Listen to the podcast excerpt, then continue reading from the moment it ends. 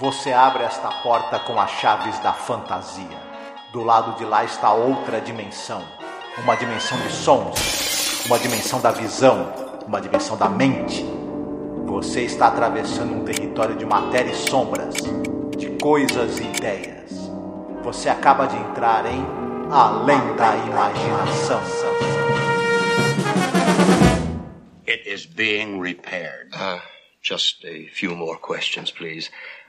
I understand you mentioned that you were a newspaper reporter by occupation. So? Noble calling, but limited. I suppose you have that novel in the planning stage? Who told you about that? No one, but isn't it a fact that most reporters aspire to be novelists? I wouldn't know. Are you married? No. Engaged? No. Olá, ouvinte, seja bem-vindo à nossa Zona do Crepúsculo. Eu sou Angélica. E eu sou Marcos. Hoje nós iremos falar do terceiro episódio da quarta temporada. É o episódio 105. É o Valley of the Shadows Vale da Sombra. Mas o episódio, né, Marcos? Esse daqui de 51 minutos. Esse escrito pelo Charles Belmont, que é um dos nossos roteiristas favoritos aqui. É um episódio sobre uma cidadezinha com segredo, né? Ele quer trazer uma questão ali referente à natureza humana, né, e tal, né? Eu achei que ele tem bastante coisa pra gente discutir, tem umas dá umas pisadas aí em algumas questões lógicas, mas a gente chega lá. Uhum, uhum. Pois é, esse episódio é mais um dirigido pelo Perry Leffert, o terceiro, né, nessa temporada. É até uma coisa diferente do que acontece normalmente, né? É um, o mesmo diretor dirigindo vários episódios seguidamente, né? Costuma ter aquela miscelânea de diretores, né? Uhum. E como eu disse, o episódio do queridíssimo e caríssimo Charles Belmont não é um dos melhores, né? Mas é uma uma parábola, né? Uma cidade pequena onde tudo é paradisíaco e que está afastada, está apartada, né? Das grandes cidades, né? A gente vai falar um pouco mais sobre isso. O que tem de interessante nesse episódio, e isso para mim foi uma coisa até emocionante, né? Porque eu sou muito fã dessa saga Planeta dos Macacos, a, a saga clássica mesmo, né? A gente gravou um podcast há vários anos atrás, falamos de vários filmes, foi quando iam lançar essa. Não é um remake, né? Na verdade, é uma espécie de reimaginação da própria saga, né? Uhum. Que é muito uhum. bem feita, diga-se de passagem. Que estava prestes a ser lançado, e aí a gente resolveu falar de todos os filmes. A gente chamou o Manel do podcast, uhum. o Rafa. Nossa, a gente, a gente fez uma gravação com um montão de gente, foi muito legal, né? E falamos de todos os filmes, assim, né? Inclusive falamos sobre como ia encolhendo o orçamento. Conforme o estúdio ganhava dinheiro, menos orçamento eles colocavam nos uhum. filmes, né? Isso é coisa, né? Mas o lance que eu quero dizer aqui, neste filme tem a Natalie Trundy, que ela faz uma personagem, a Erin Marshall, e ela participa de todos os filmes, né? Que eu lembro praticamente, né? Muito legal assim, a, as participações dela, ela era casada com o produtor, né? Inclusive ela, ela, ela brinca com isso, ela brincava, né? Falava, ah, eu queria mesmo, me divertia muito participando, né? E ela participa e, e tem orgulho de ter participado. Ela faleceu em 2019, né? Mas eu, ela é uma beleza assim incrível, né? Uma atriz bem legal, gosto dela. Eu também gostei bastante dela nesse episódio. Eu achei que ela, ela é um dos destaques mesmo, a atuação dela, né? Uhum. E depende muito dela algumas questões que vão acontecer também, né? Do, de, de virada de roteiro depende muito dela. Sim. Tem o Ed Nelson, que faz o Philip Redfield, o cara que vai entrar na cidade, né?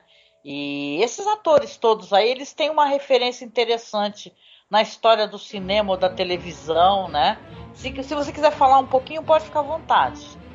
Certo. O Ed Nelson, que é o nosso protagonista, ele era um ator que trabalhava muito nessa faixa.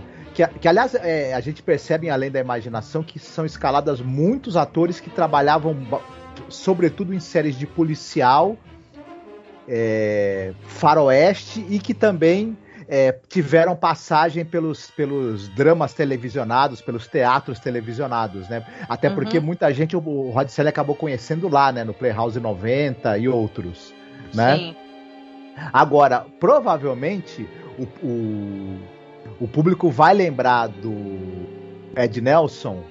Ele era o protagonista da versão dos anos 60 da, da novela Da Caldeira do Diabo. Ai, que eu, eu revi um, um dia desses.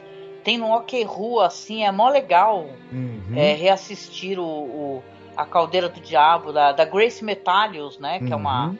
Fez muito sucesso nessa versão. Que, é, que, é justamente uma história também. É, olha só, uma menção boa que você fez de uma cidadezinha cheia uhum. de segredos, né? Olha Sim. só. Ele, faz, ele fazia o Michael Rossi, né? Que é o personagem, né? Um dos personagens principais aí da história, né?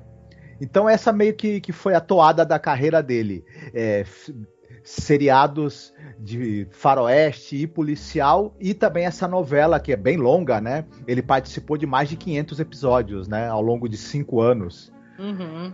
O líder da cidade, né? O Dorne, que é o David o Patocho. Eu acho o nome dele muito interessante, na é, verdade, né? Sim. Ele tem pontas em filmes famosos, como Cortina Rasgada, por exemplo, do Hitchcock. Ele tá no filme Êxodos, por exemplo. Ele, ele, é, ele é um ator que participava, participava bastante de séries de TV, também de faroeste, também de policial, mas ele, mas ele é suspense por exemplo. Ele uhum. tinha aquele, ele tinha uma cara muito boa para ser vilão, né? Ou para ser um para ser um espião, enfim. Ele também vai ser muito lembrado pelo público porque ele tá num famosíssimo episódio da série clássica de Jornada nas Estrelas chamado A Taste of Armageddon, que é um dos episódios que o, que o, que o público que é fã de Star Trek mais adora. Ele fazia o personagem Anon 7. Quem assistiu a série clássica vai lembrar desse episódio que ele, o pessoal, para evitar uma, uma guerra eterna e infindável, ficava simulando através de um programa de computador os resultados de uma guerra e as pessoas que teoricamente morreriam na simulação do combate tinham que se entregar para ser destruídas. Olha. É, é um episódio muito chocante e muito interessante da série é, clássica do Star Trek. Ele participou também dos Irmãos Karamazov, né? Que é um filme de 58. Uhum. E a gente já comentou, mas não custa a gente reforçar, que o Rod Serling ele fez uma série que ele queria que fosse uma série mais filosófica, assim, sobre o, o faroeste, sabe? Um cavaleiro solitário, assim, mas tivesse uma, uma coisa mais reflexiva, mais profunda, que é The Loner. Foi uhum. logo cancelada. E esse ator, ele também participou do episódio do Deloner. Uhum. Então ele é, realmente é muito prestigiado, esse ator aí, o David Opatoshu, né? Que nome. Isso. A gente tem também uma ponta do James Durham, que, falando novamente em Star Trek, é o Scott, né? Da série clássica do Star Trek o engenheiro da, da nave, né? Da Enterprise. Então todo mundo vai lembrar dele por conta desse papel, que é o papel mais marcante que ele teve na vida dele. Participou de várias outras séries, é, vários filmes para televisão, enfim, teve ponta em muitas, mas é claro que todo mundo vai lembrar dele por conta desse papel, o papel que marcou o cara, uhum. não tem jeito, né? Sim. A gente tem também uma participação do Dabs Grier, ele é um dos manda-chuvas, um dos três manda-chuvas aí dessa cidadezinha, né? E o pessoal vai lembrar dele que ele era o reverendo da série Os Pioneiros, uhum. por exemplo, e ele é o Paul Edgecombe velho no filme A Espera de um Milagre. Né? Sim. Participou daquele episódio Ocus, Pocus and Frisbee, né? Isso. Que é um episódio de humor, uhum. né? A gente comentou Qualquer coisinha, só vocês voltarem um pouquinho atrás e procurar esse episódio da temporada passada. Só para terminar de citar, para a gente não se estender demais, a gente tem uma participação também. O cara que é o cara do posto de gasolina é o Sandy Canyon. O pessoal vai lembrar dele daquele episódio O Abrigo. Ele é o cara, né, que. Racista, racista, né? Isso. Isso. E também na Odisseia do Voo 33. Isso. Que é uma cara pra... bem conhecida. E para finalizar, a, a, a, atriz Mirim que aparece nesse filme é a Morgan Brittany. O pessoal vai lembrar dela, mais velha, obviamente, que ela é a Catherine da série Dallas. Né? Era uma vilã, e assim, aquela vilã bem linda, sabe? Com aqueles cabelos mega armados, uhum. que fazia muito sucesso nos anos 80. Se você colocar a Morgan Brittany, diz que ela hoje em dia está na política, né? E ela é conservadora, né? Ah, ela também é conhecida como Suzane Cupito. Uhum. Viu? Então ela, ela participa na série do episódio que a gente já comentou, que é o Nightmare as a Child. E da quinta temporada ela participa daquele é, César and Me, né? Uhum. De qualquer maneira, ela é uma atriz muito relevante assim na história da TV e ela faz também alguns audiodramas famosos. A voz dela é, ela tá no audiodrama do The Passers-by e do Mirror Image. Uhum. Então você tem ela é super famosa, hoje em dia tá na política, né? No mínimo é trumpista essa daí. Hum. E o diretor, já falamos dele, o Perry Leffert, né? Você já até citou que ele dirigiu mais de um episódio, inclusive dirigiu três na sequência, se eu não me engano, aí nessa segunda, nessa quarta temporada. Uhum. Pois é, não acho ele um dos melhores diretores, mas é aquele negócio, né? É, é, pelo rumo que as coisas estavam, né? A gente já comentou sobre isso. A série havia sido cancelada, depois resolveram retomar a série, perderam uma parte grande da equipe, né? Então você vai ter realmente que, que né, se adequar, né? Esse Perry Laffert, eu não conhecia nada do trabalho dele. E eu também não acho ele muito brilhante, assim. Quando você coloca ao lado de alguns outros que a gente adora, né? Um, um John Brown, né? Um Douglas Reis da vida, né? Outros caras, aí você fica meio, né? É uma coisa meio assim, uhum. assim, apesar que a gente vai chegar lá. Acho, acho que esse episódio ele tem alguns efeitos especiais excepcionais, muito divertidos. Uhum. Mas vamos falar sobre isso, né? Vamos lá então, você quer contar pra gente a sinopse para que a gente possa comentar? Sim, é, nós temos esse personagem que é o Philip Redfield. Ele é um repórter de jornal só que ele tá fazendo um, uma viagem de carro com o cão dele. É, ele acaba pegando um caminho errado, se perde ali no, no, no caminho que ele tem que fazer para a viagem e resolve parar numa pequena cidade para poder reabastecer o carro. Ocorre que é, as pessoas têm um comportamento muito estranho nessa cidade. O, o, cara que é o cara do posto de gasolina tem dificuldade para achar onde é que abastece o carro. E ele é um uhum. cara que ele parece que ele reage muito lentamente às coisas. Ele, ele resolve não conhece fazer... o modelo do carro, né? Como se ele não, nunca tivesse visto o modelo de carro daquele, né? Uhum. Desculpa te interromper, só para colocar, né? Essa Isso. questão.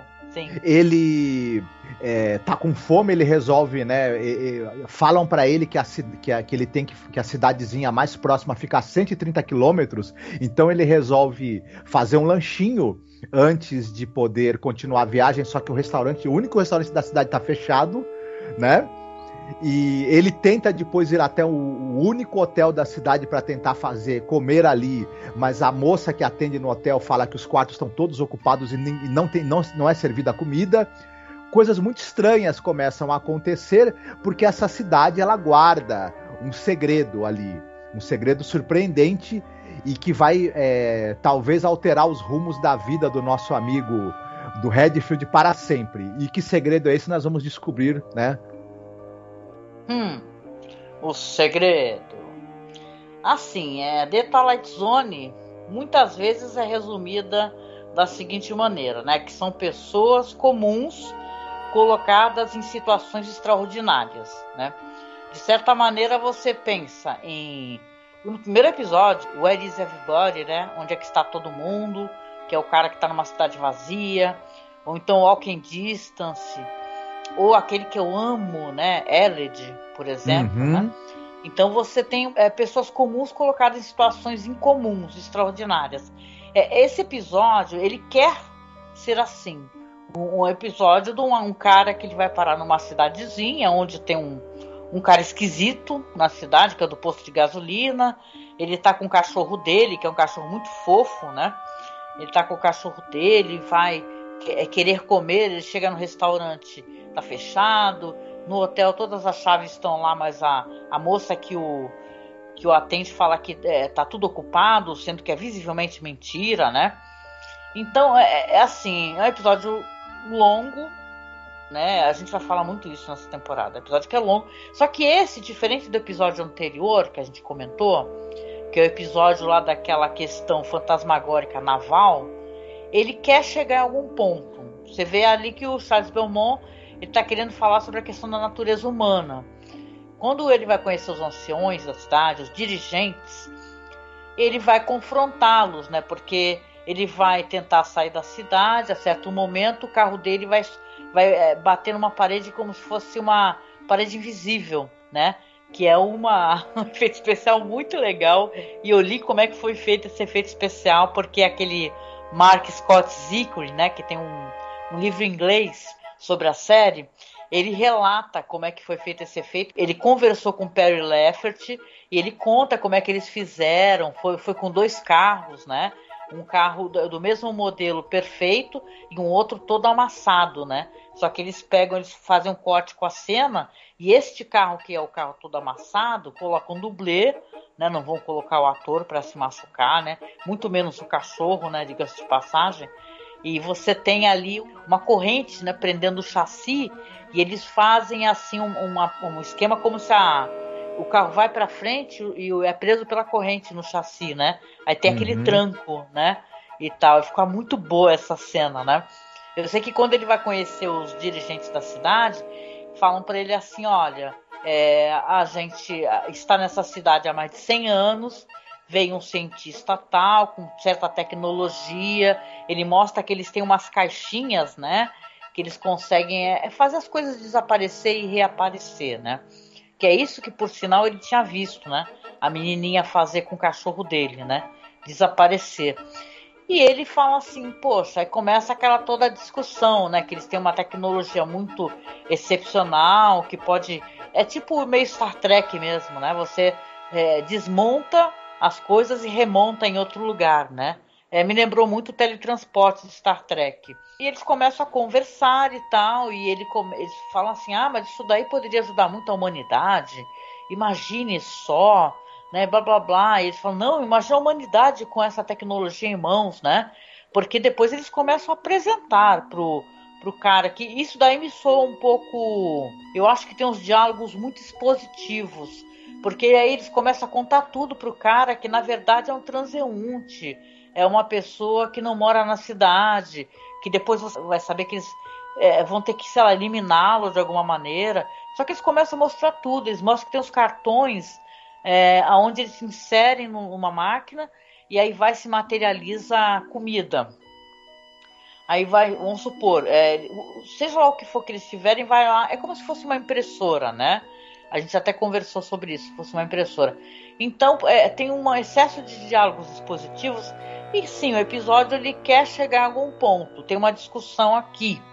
Mas é meio um plot twist um tanto quanto forçado, né? Não sei o que, que você acha disso tudo. É, eu. Umas coisas que, me, que eu achei curioso é, e que realmente não se encaixam é meio isso. Você tem essa cidadezinha onde o pessoal é dotado de uma tecnologia que ela consegue manipular o tempo, a matéria, consegue é, desmembrar e, e, e refazer é, é, seres vivos, né? Enfim, as pessoas não envelhecem porque eles estão há mais de 100 anos né, nessa cidade com o mesmo número de habitantes, parece que, que, eles não se reproduzem mais também. Parece que essa coisa, essa vida que eles têm ali, com toda essa tecnologia, eles meio que se desumanizaram também, né? É, meio Parece que esqueceram. Que isso, é. emburreceram e ficaram emocionalmente meio, meio que tolhidos também. É, a gente, é da gente se perguntar se isso aconteceria realmente, porque eles têm essa convivência uns com os outros. É possível até, né? Mas ao mesmo tempo, se eles precisam guardar tanto esse segredo, por que, que eles não têm uma é, sinalização na, na estrada é, que levaria o pessoal a se desviar da cidade por algum motivo? Não, por que ao que contrário, eles não, não treinam? Eles têm uma, uma sinalização avisando que tem a cidade. Isso, eles têm lá exato, uma sinalização, tá, uma placa enorme que ele passa pela placa, que está escrito assim: Peaceful Valley, população 881 Lembrando que nesse episódio, se aparecer 10 pessoas é muito, né? Isso. Aparece, é, Uhum. Ainda tem uma população toda que a gente não vê. Então, mas eu concordo contigo, não tem coerência. Pelo que me passou, não são humanos, são seres humanos. Sim. Chegou um cara possivelmente alienígena, né? Ou um cientista, sei lá, numa capacidade superior, criou esses mecanismos aí todos que fazem, né? Esses milagres. E, poxa, mas aí você tá. É, o ser humano ter curiosidade de sair dali, não tem jeito, entendeu? Uhum. Não existe isso. Mesmo você tendo todas as suas necessidades supridas, né? Você vai querer sair da cidade. Não Uhum. existe isso, né? Exatamente. E, e a cidade, ela, ela, ela já que eles têm toda essa tecnologia, ela poderia usar é, outras formas de, por exemplo, ficar invisível. É, ou então as pessoas é, da cidade treinarem para enganar os, os visitantes e se livrar deles logo, mandar os caras embora logo, né? É, Uhum. podia, podia ser uma cidade que todo mundo é tão chato que ninguém aguentasse ficar lá, por Não, exemplo. parece que eles não estão preparados para receber visitantes Uhum. inesperados, né? Isso, eles dão a entender que faz, faz 16 anos que alguém tinha passado lá pela última vez. Mas se ela é uma cidade ao lado de uma, de uma via expressa, né, de uma, de uma estrada, em algum momento alguém vai aparecer. Não vai, não vai ficar 16 anos sem ninguém aparecer lá. Difícil. Mas eu acho que o Charles Belmont. Ele, ele meio que tratou de maneira até meio que displicente esses detalhes, porque o foco dele não era esse. O foco Sim. dele na história era justamente é, uma tecnologia extremamente avançada foi confiada a um grupo de pessoas de uma pequena cidade e, e eles não poderiam deixar essa tecnologia sair de lá porque ele achava a pessoa que criou que a humanidade de posse de- dessa tecnologia faria na verdade uso militar e uso para exterminar outra, ou- outras pessoas para exterminar outros povos o povo Aham. e ele tem razão. Nesse ponto, realmente. é, Tem, um, tem um momento interessante em que o personagem fala pra. pra para eles, olha, essa máquina que pode produzir alimento, ela mataria a fome no mundo. É, Na verdade, o- mesmo sem essa máquina, as nações que têm, detêm o poder, poder econômico poderiam matar a fome no mundo e não matam. E não né? matam. Uhum. Exato. Elas iam usar essa máquina que pode fazer aparecer comida ou desaparecer pessoas, elas iam usar para fazer desaparecer pessoas, não para aparecer Não, e, e Com a gente tem certeza. e a gente tem um exemplo, um exemplo prático disso daí. O nosso país é um país que, né, onde se plantando tudo dá. O que que acontece? Aqui é, tem muita comida, não falta alimento.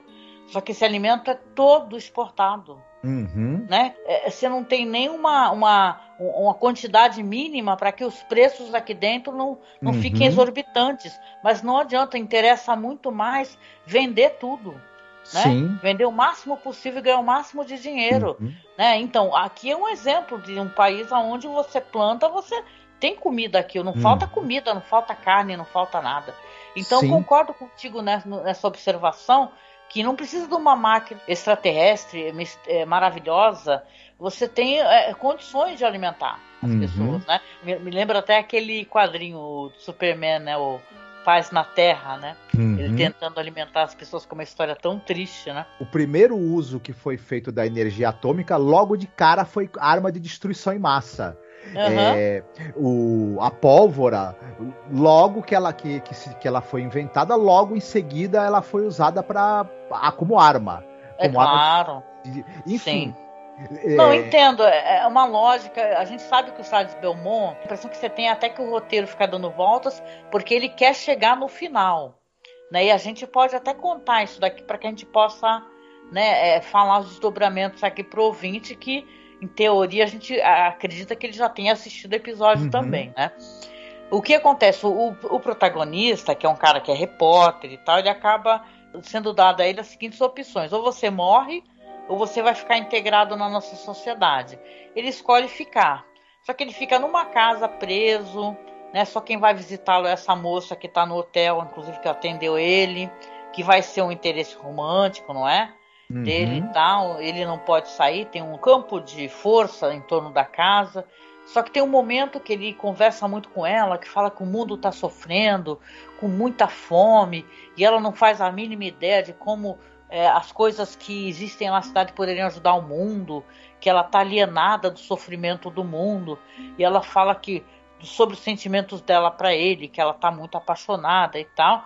E, e, em certo momento dá a entender que ela tira o campo de força e liberta ele. E está esperando ele lá fora com o carro, né? Ele com o cachorrinho dele, tudo, né? E ele, o que, que ele faz? Ele fala para ela: espera aí no carro. Aí ele vai entrar onde fica essa prefeitura, né? Porque a gente não contou, mas tem isso na história esse esse negócio de, dos caras explicarem tudo para ele, mostram para ele onde é o cofre, mostram para ele como fazer esses alimentos com os cartões, mostram para ele várias coisas assim que você fica se perguntando até, né? Poxa, por que, que você está contando tantos detalhes assim para um cara que é, né? Vocês têm intenção de até é, eliminar o cara, né? Por que, que vocês estão contando tudo? Só que eu, eu, eu achei isso meio forçado. E olha que eu sou fã do, do, do, do roteirista, né? deles contarem tudo, porque ah, mais para frente, óbvio, né? O que, que ele vai fazer antes de fugir com ela? Ele vai lá, a primeira coisa que ele manda fazer com o cartão é gun, é uma arma, né? Ele vai lá naquela, naquele fichário, pega lá os cartõezinhos lá, insere lá e se, né? Vai se, vai aparecer uma arma, porque ele precisa fugir, ele acha que vai ser impedido.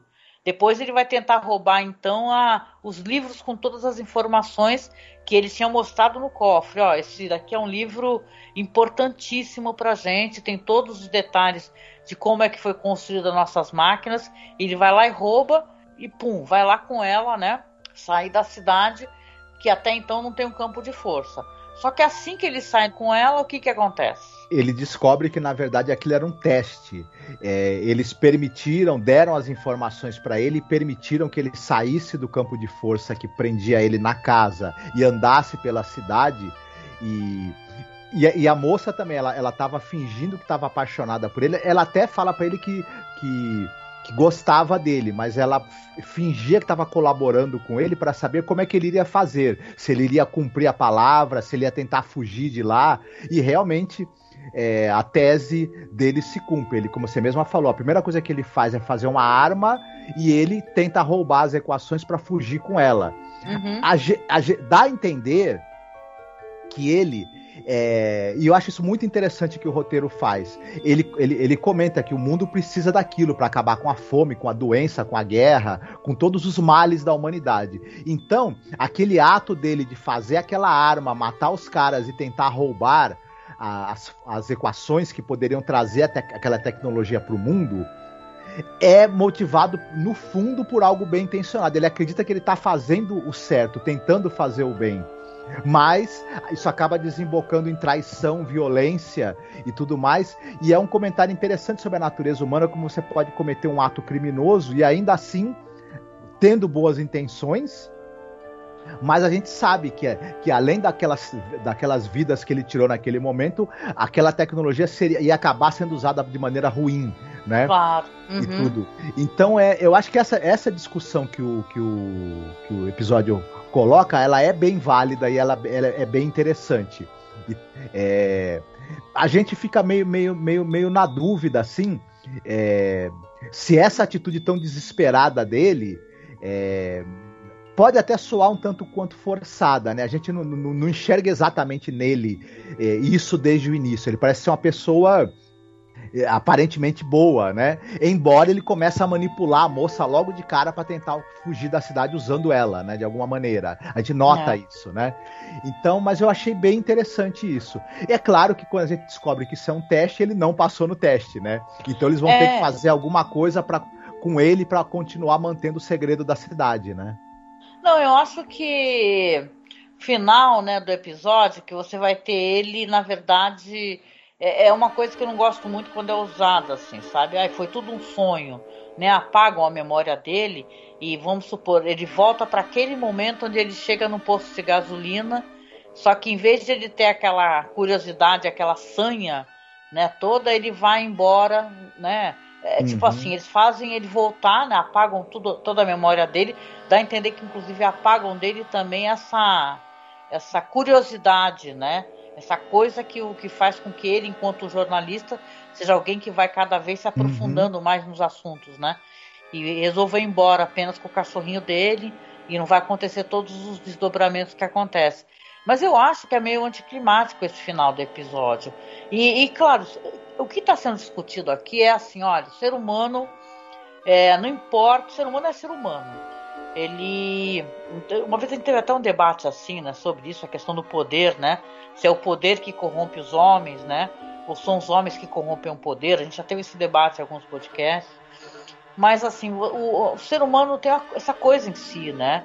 essa curiosidade e tal. E, e, essas pessoas nessa cidade, mesmo elas não aparecendo para o espectador, aparecem poucos atores ali, é claro. É, em 100 anos nunca que iria acontecer isso, das pessoas ficarem ali, ah, só porque elas conseguem materializar um sanduíche ou uma carne e tal. E não tem nem a questão sexual, né? Eu acho até pudico, né? Porque como é que eles se reproduzem? Porque em 100 anos, se uma cidade tem uma quantidade X de pessoas e elas não se reproduzem, é a gente aqui que está supondo que eles não se reproduzem, porque senão eles iriam, né, sei lá, como é que faz? A criança seria sempre criança? Isso traria uma frustração, né, que nem naquela história lá de vampiro lá da Anne Rice. Né? Então é estranho isso dessa história aí, né? Ao mesmo tempo que ela é muito intrigante, parece que ela não foi explorada de uma maneira correta. Eu acho que é uma, uma um meio problemática, assim. Uma história problemática que ela não consegue. Primeiro, tem excesso de diálogos expositivos, tem um final anticlimático, porque parece que o, que o protagonista ali ele não aprendeu nada, não tem como ele aprender. Afinal, ele teve a mente deletada, né? Então é meio esquisito. não sei se estou conseguindo me expressar, mas eu achei sim, meio sim. frustrante. Uhum. A gente se pergunta por que, que eles não fizeram isso desde o início, por que, que não apagaram a, é, a memória dele pronto. provar um ponto. Eles estão uhum. falando assim, ah, não, eu quero provar, né? Eles devem ter feito uma reuniãozinha entre eles, ó, vamos provar um ponto aqui. Uhum. Mas, pô, tu tá querendo provar muito ponto, né, meu? Primeiro tu deixou uma placa fora da cidade avisando que tem uma cidade ali, uma seta, né, porra? Se você uhum. É, some com a tua cidade, cara, bota um efeito especial aí que, a, que não tem a placa, que o pessoal não, é, se aproximando da cidade se sinta confuso e vire pro outro lado. Sei lá, né? eles é, dão a entender que eles têm uma espécie de código também de regras e que o código é, nesse código era, código era previsto que eles tinham que quando se o segredo fosse vazado a pessoa teria que, que escolher entre morrer ou se, ou se unir a eles e ficar para sempre na cidade. Aí eles falaram que foram lá consultar as leis, os códigos e viram que tinha essa possibilidade também de apagar a memória da pessoa. Eles deveriam consultar mais vezes, né, esse código, né, para saber, né, mais ou menos o que as possibilidades e tudo.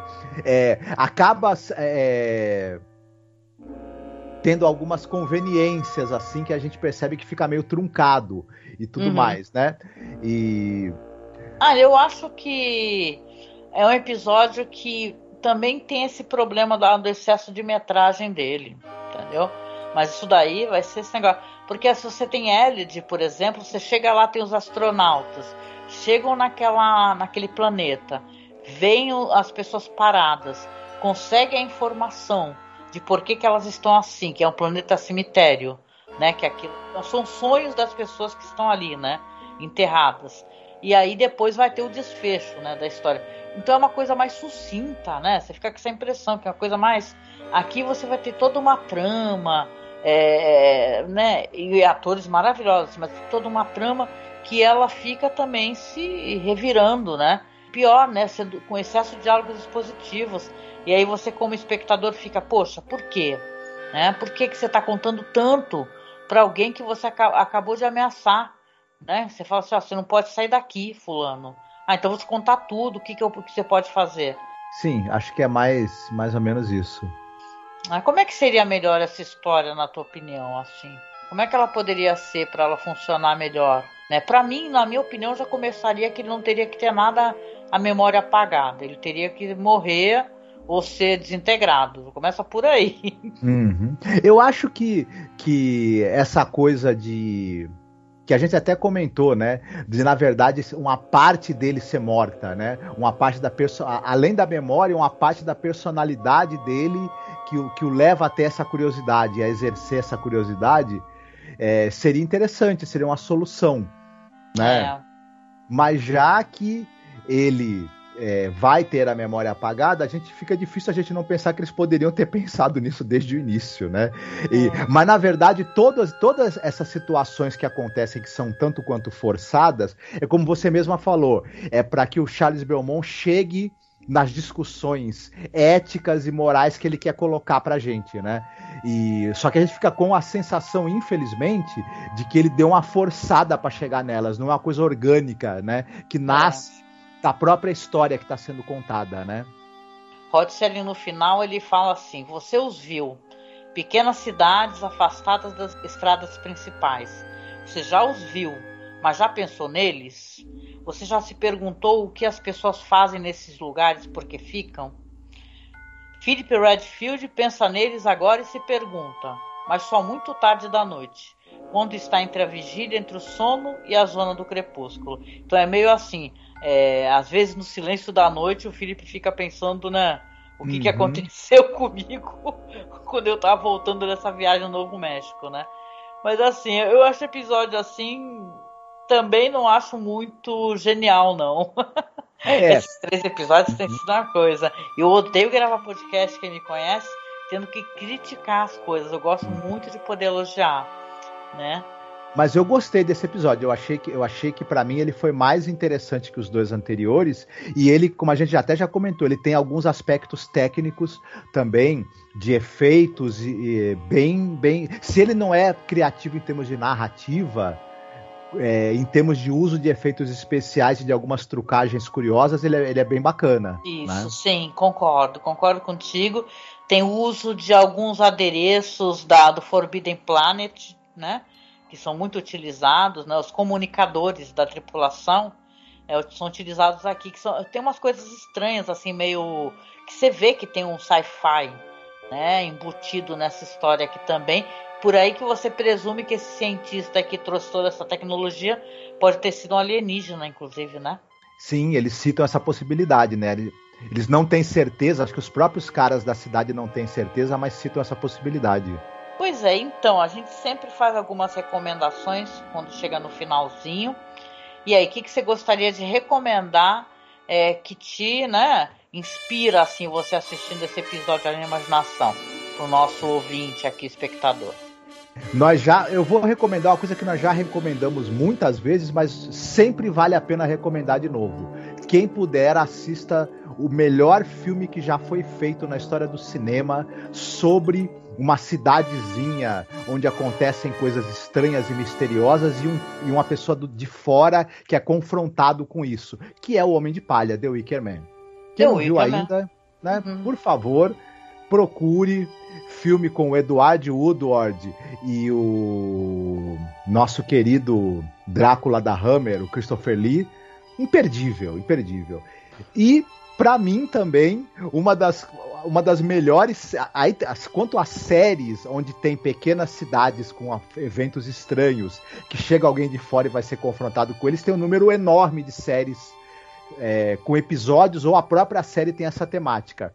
Uma das que mais me diverte é a Twin Peaks. Twin Outra Peaks. sugestão. Uhum. Quem, quem ainda não viu, é, procure que né, é, não é para todos os gostos, né? Assim, talvez não vá agradar a todo mundo, mas quando você entra na brincadeira, eu acho que a coisa é bem, é no mínimo muito interessante, né? Ah, legal, poxa, muito legal. Gostei das tuas recomendações. Bom, eu vou fazer o seguinte. Já que a gente conversou sobre isso, eu assisti não faz muito tempo, assisti, já tinha lido o livro fazem muitos anos, que é da Grace Metalius, né, o Caldeira do Diabo, né, a Caldeira do Diabo, e o filme também, que é um filme de 57, o Peyton Place, né, uhum. Caldeira do Diabo, é, que é um filme, nossa, que ele sofreu uma forte censura, né? Ele faz justamente isso de contar a história de uma cidadezinha pequena que ela é toda assim aquele comercial de margarina, tudo maravilhoso e tal. Só que conta também sobre a hipocrisia dessas pessoas, né? Você tem um caso da, da família, por exemplo, que é uma família pobre, que o pai abusa da filha, entendeu? Aí vai acabar, isso aí vai acabar explodindo em violência né, e outras questões dentro da cidade, assim, que é um, um filme que ele gerou justamente essa telesérie que você falou, né, com esse ator que participa aqui desse episódio, né, que foi bem longeva, né? Mas uhum. uma das coisas que acabou surgindo através dessa ideia, desse melodrama, onde é, você tem essas histórias por trás das portas das casas das pessoas, é Desperate Housewives, que eu gosto muito, tenho feito inclusive a revisão recentemente, Twin Peaks, que você comentou, né? Então você tem essa história aí que é um, um classicaço do cinema, gente. Eu assisti lá no OkRu, né? Que é aquele site maravilhoso, que é tipo do Orkut russo, né? Que você tem vários filmes, canais de clássicos. A gente tem o nosso canal lá também, que a gente coloca filmes que a gente comenta nos nossos episódios, né? E tal. Vou deixar linkado aqui dentro da publicação. Para quem puder, dar uma aparecida lá no nosso site e dar uma olhadinha, porque aí eu deixo lá ficar fácil também do pessoal poder assistir. Eu ia recomendar um filme de terror maravilhoso, que é The Wailing, né? Só que hum. o que eu hum. acho, eu acho que a gente falou de algo que tem mais a ver com Peyton Place, sabe? A Caldeira do Diabo. Então, eu deixo aqui essa recomendação, né? E quem quiser fazer a revisão, gente, ah, que saudade. Arrumei um link, alguém colocou no Twitter, que a pessoa colocou todos os episódios de Desperate Housewives legendados no Mega, né? E dá para você ficar assistindo online. Eu tenho me acabado, tenho me divertido, matado a minha saudade, né? Porque às vezes justamente quando as coisas estão muito loucas assim, né? O país assim, você tem muitas preocupações, é justamente quando você precisa assistir alguma coisa bem leve, né? Tratam com leveza algumas coisas até bem sérias. Mas é legal de assistir, gente. Não sei se vocês gostam. Comentem comigo aqui, tá? Nos comentários. Eu tenho me divertido bastante reassistindo. Opa! Quer falar mais alguma coisa? Não, quero saber. Estou aqui querendo saber qual a música que você vai indicar. Pois é, a música que eu vou escolher é uma música chamada Cities in Dust, daquela banda Silks and the Benches é uma música que está falando, né, mais de Pompeia, né, e tal, né, da, da cidade pegando fogo, né, virando cinzas. Mas eu acho que eu faço um link mental também com esse negócio da cidade se desmontando, né, e tal, essas cidades que elas têm muitos segredos e muita frustração, né, por trás das suas fachadinhas, né, com, a, com as suas cerquinhas brancas, uhum. né. Então, gosto bastante desta música eu sou o tipo de pessoa que adora uma música assim, dos anos 80, me divirto. Então recomendo essa, esse som aí pro final. Eu gosto dessa música e gosto do videoclipe também. Era um videoclipe meio bizarro, assim, interessante. é muito bizarro, né? Muito bizarro, mas muito legal também, né? E o visual dessa mulher, hein? Que coisa linda de doer, né? Uhum. O nome dela é Susan Janet Bailion, mas ela usava o apelido de Silks Silks certo? É isso, gente. Então, aqui chegando no final, a gente, claro, agradece você tá com a gente aqui na zona do crepúsculo, né? Analisando episódio por episódio dessa temporada. A gente recomenda, procura a gente lá no Facebook. A gente tem a nossa página que é masmorracine, aonde está o conteúdo do nosso blog, que já existe há tanto tempo, há 12 anos que está no ar. Já vamos para 13 esse ano, né? E, nossa, será que a gente chega a 15, a 20, Marcos, né? Enquanto a saúde permitir, né? Uhum. E dê para fazer as nossas coisas, a gente ama falar de cinema. E referente à linda imaginação, a gente tem bastante conteúdo também no Facebook. A gente tem uma página chamada The Twilight Zone Behind Scenes, onde a gente coloca fotos de bastidores, documentários, tudo que é interessante e tem a ver com a série, a gente costuma colocar lá. Tá? Então a gente tem essa, essa página aí, tem o grupo que é fãs de Além da Imaginação, onde a gente compartilha links, coloca. Lembrando que a gente tem toda a nossa série já com legendas no nosso canal no Telegram, vou deixar linkado aqui abaixo. E também tá lá no nosso grupo. Ou seja, a gente agora não tá nem precisando é, ficar. É, sabe, não precisa nem baixar, você consegue ir direto no canal do Telegram. Mas caso você queira baixar, a gente também tem link lá. Então é só você dar uma pesquisada no nosso grupo, tá? fãs de Além da Imaginação. No nosso Twitter, o nosso Twitter é arroba e também arroba cineclube da masmorra. Por quê? Porque a gente mudou o nosso feed dos nossos programas sobre cinema. Então você tem que procurar a gente nos aplicativos de podcast como Cineclube da Masmorra. Para você ouvir os podcasts de Além da Imaginação, a gente deixou agora num feed só dele. Então você procura só o conteúdo sobre a série clássica de Twilight Zone em Além da Imaginação Podcast, tá bom? Lembrando que a gente tem os nossos perfis de apoio, que é como a gente consegue manter o nosso site no ar, manter o nosso trabalho ativo. Se você puder, seja nosso padrinho ou seja nossa madrinha, procura a gente no Padrim. Vou deixar o link aqui na publicação ou no Colabore aí.